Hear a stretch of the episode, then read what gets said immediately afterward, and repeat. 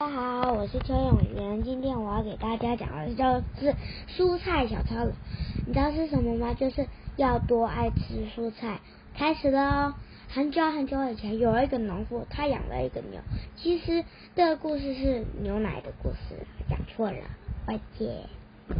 然后那个牛啊，他就想要对他的农夫好一点。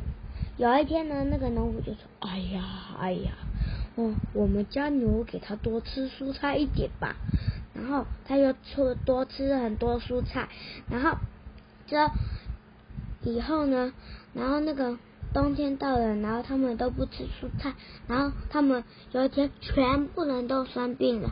然后那个牛就说：“哎，怎么办？怎么办？”然后他就想了，他他一天挤了香蕉牛奶给主人喝，那草莓牛奶给。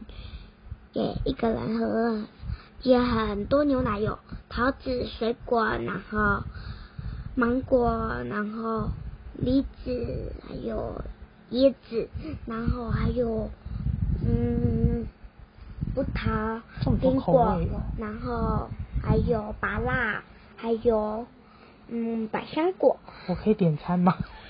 为什么？好像很厉害，好好喝的感觉。但是。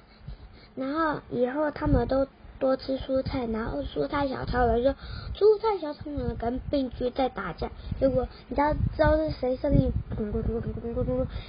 蔬菜小超人胜利！这么厉害哟！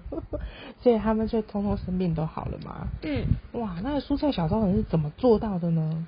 因为他他们有身体健康，他们以后就多吃蔬菜，他们把汉堡丢掉。把汉堡丢掉，可是你今天晚上才吃的汉堡哎。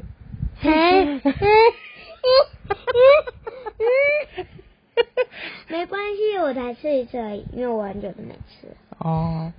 那我们下次见，拜拜。我看一下我录的怎么样，好评价。